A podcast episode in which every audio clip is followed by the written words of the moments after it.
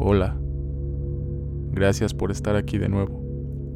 Gracias por tus opiniones, por tus comentarios y por seguir formando parte de este pequeño proyecto. Ahora deja que la noche haga lo suyo, que entre la oscuridad y que el miedo se apodere de ti. Bienvenido a Mephisto. Lamentos de la oscuridad y que abandone la esperanza todo el que entre aquí.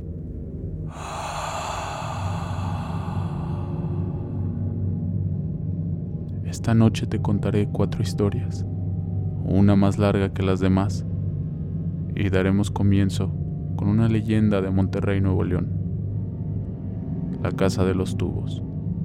Fue una construcción abandonada que se encontraba en Monterrey. Este lugar fue característico por las tragedias que ocurrieron en su interior y que dieron paso a la creación de una tenebrosa leyenda. Era la década de los 70 un padre y su única hija habían llegado a Monterrey, Nuevo León, para construir una vida juntos.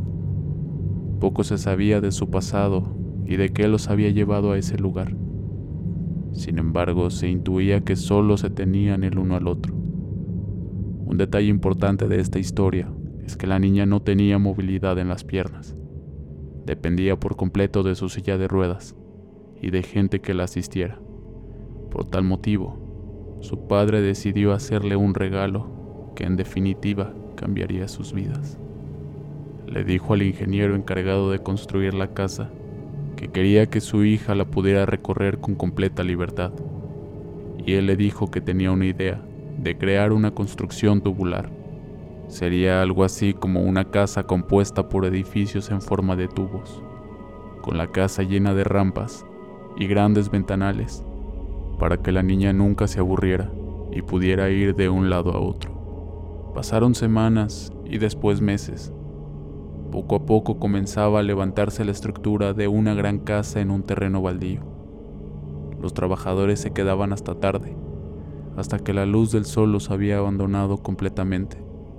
No obstante, conforme la construcción avanzaba, la tensión entre los albañiles aumentaba cada vez se sentían más incómodos. Dentro de ellos nacía un terror inexplicable. De pronto todo empeoró. Desaparecían herramientas y los trabajadores se culpaban el uno al otro, hasta que un día comenzaron las desgracias. Faltaban pocos meses para que la casa quedara terminada. Sin embargo, la convivencia entre los trabajadores no era nada buena. Por lo tanto, decidieron hacer una reunión después del trabajo para que todos superaran sus diferencias. Casi todos terminaron con grandes cantidades de alcohol en la sangre, a excepción de uno de ellos, Alberto, el trabajador más serio y reservado. Al día siguiente solo tres hombres llegaron temprano al trabajo, entre ellos estaba Alberto. Acordaron que él trabajaría en la parte de arriba, mientras los otros dos se encargarían de afinar detalles en el primer piso. Todo sucedió muy rápido. De hecho, nadie supo exactamente cómo pasó. Pero de pronto, el par de albañiles escucharon gritos de verdadero terror. Los dos se quedaron paralizados y con el corazón latiéndoles como si quisiera romper la carne y salirse corriendo. Reconocieron la voz de Alberto y antes de que pudieran gritar su nombre, escucharon un fuerte golpe contra el concreto. Alberto yacía muerto sobre el piso y con los ojos terriblemente abiertos, como si hubiera visto al mismísimo diablo. Después de que las autoridades recogieran el cuerpo, no se dijo nada. Solo un temor silencioso y mudo invadía los corazones de quienes ahí laboraban. Pasó poco tiempo para que la tragedia se repitiera. Mientras trabajaban, otro albañil cayó inexplicablemente por una de las ventanas, aunque antes de morir pronunció una frase que dejó fríos a los presentes. No quiere que estemos aquí. Después de eso, muchos hombres renunciaron por temor. No obstante, la construcción no se detuvo, hasta que el padre, con el fin de mostrarle a su hija el que sería su futuro hogar, la llevó. De una manera que la lógica no podría explicar, la niña llegó al piso más alto de la casa. Minutos después, mientras su padre la buscaba desesperado, escuchó un ruido estrepitoso, como si un gran bulto de metal y carne hubiera caído. Su corazón lo sabía, pero no quiso creerlo hasta que sus ojos lo vieron. Su pequeña, la única razón de su existencia, estaba muerta. Nadie quiso volver al lugar. Solo el padre, con el corazón hecho añicos, se embriagaba dentro de la casa de los tubos, hasta que no pudiendo más con el pesar de su alma, se quitó la vida. A partir de entonces la construcción se suspendió y fue abandonada. Sin embargo, se rumora que durante más de 40 años fue testigo de pactos suicidas, muertes inexplicables y apariciones. Esto sucedió hasta que en 2016 se decidió demoler aquella casa para dar vida a una nueva construcción, poniendo fin así a la leyenda de la casa de los tubos.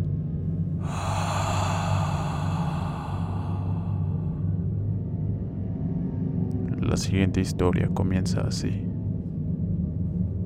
Esto me pasó un día en que mi esposo estaba trabajando en el turno de la noche.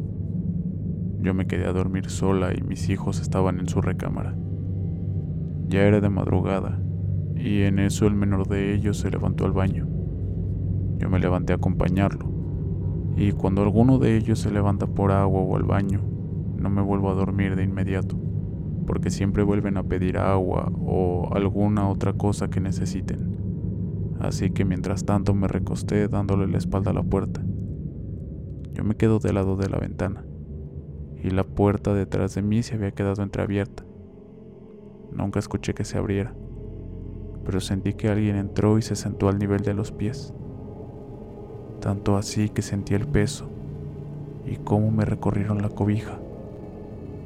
Me esperé porque pensé que era alguno de mis hijos. Entonces me asomé un poco, pero la puerta no se había movido. Estaba apenas entreabierta y era casi imposible que alguien hubiera pasado por ahí. Me empecé a sentir inquieta y tenía miedo de voltear a ver hacia mis pies. Pero tomé valor y lo hice. Pero no había nadie.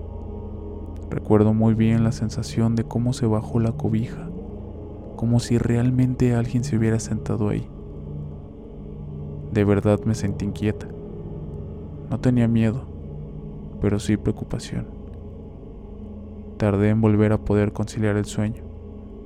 Nunca me había pasado antes. Ahí no había nadie. Y hasta el día de hoy no le encuentro una explicación.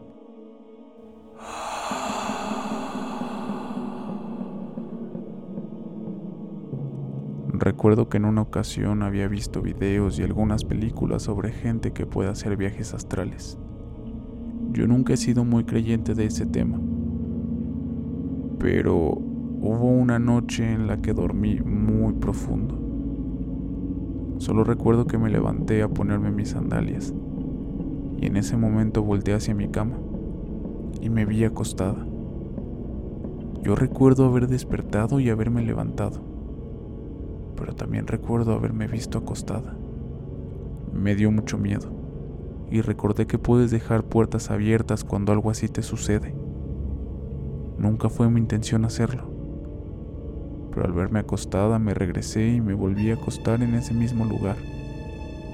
Tardé un poco y volví a despertarme. Me levanté y volteé y ya no estaba yo ahí, ya estaba dentro de mi cuerpo. Durante todo ese día estuve demasiado sensible. Cualquier cosa, cualquier ruido me asustaba. No podía creer que me había desprendido de mi cuerpo. Y estoy segura de que no fue un sueño. Era yo. En verdad me vi ahí acostada.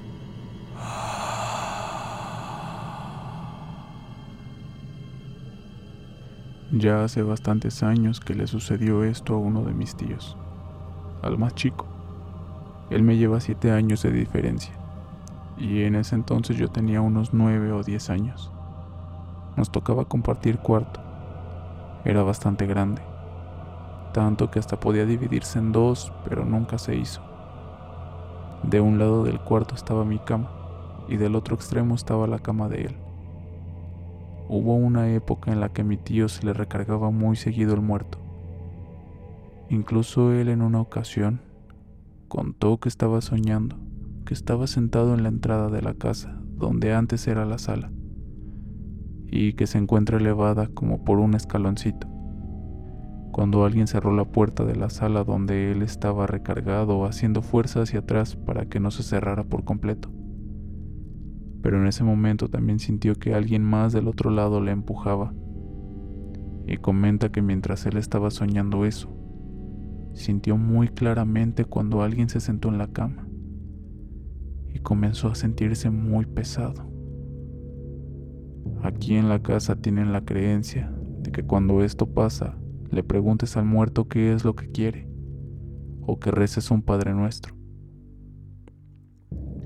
Como esto le sucedía muy seguido, mi abuelita tenía la incertidumbre de por qué le pasaba con tanta frecuencia, o si era una persona en específico que quería algo de él.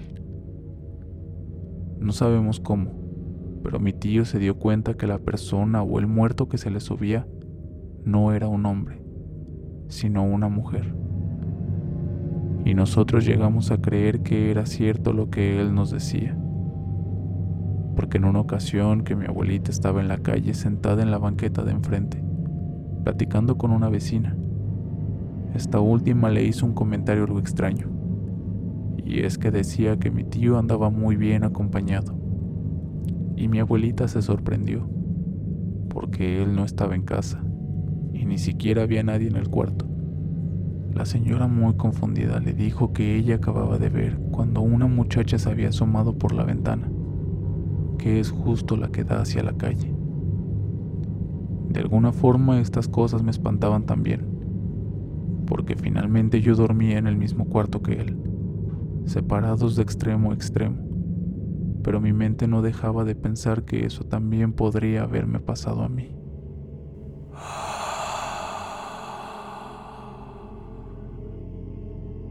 Todo empezó como un día comúnmente normal. Hice mi rutina normal del día. Cuando salí de la escuela y llegué a casa, demasiado cansado, decidí cenar algo, luego de acostarme en la cama y quedarme profundamente dormido. Eran las 3 de la mañana. Lo recuerdo perfectamente. Me despertó un golpe en mi ventana. Fue muy fuerte, algo así como si la quisieran romper. Me asusté demasiado. Por lo general siempre duermo con las cortinas oscuras porque me da miedo mirar afuera de las ventanas. Me quise tranquilizar pensando que fue el viento o cualquier cosa que haya sido me dejaría descansar tranquilo. Cuando quería recobrar el sueño empecé a oír cómo empezaban a rascar mi techo. Empecé a oír como si alguien se arrastrara. El punto de quiebre fue cuando escuché a alguien como quejándose, como si estuviera agonizando. No sabía qué hacer. Tenía mucho miedo en ese momento. Esa noche dormí en la sala y se dejó de escuchar el ruido. Al día siguiente le platiqué a mis papás lo que había escuchado. Ellos son muy nerviosos a la hora de hablar este tipo de cosas y mi hermano solo me juzgó de loco. Yo sinceramente tenía miedo de dormir otra vez. No quería repetir lo mismo. Extrañamente la siguiente noche no se escuchó nada. Les juro que ese día descansé muy bien. En la mañana mi hermano le contó sorpresivamente a mi mamá que él había escuchado lo mismo. Teníamos mucho miedo. Mi madre solo tranquilizó la situación diciéndonos que no pasaba nada. Como coincidencia o extraño fenómeno, mi mamá nos contó que ella en una ocasión escuchó lo mismo, pero que esta vez se oía una persona bastante desesperada por entrar a su cuarto. Y no solo eso, sino que vieron y escucharon claramente como un bulto grande cayó del techo, rompiendo su mesa donde tenía muchas plantas. Salieron a ver qué era. Todo estaba roto, pero no había absolutamente nadie. El ruido y lo que haya sido no se volvió a escuchar jamás. No supimos nunca de qué se trataba. Esto es una historia real y hasta la fecha da un poco de miedo recordarlo.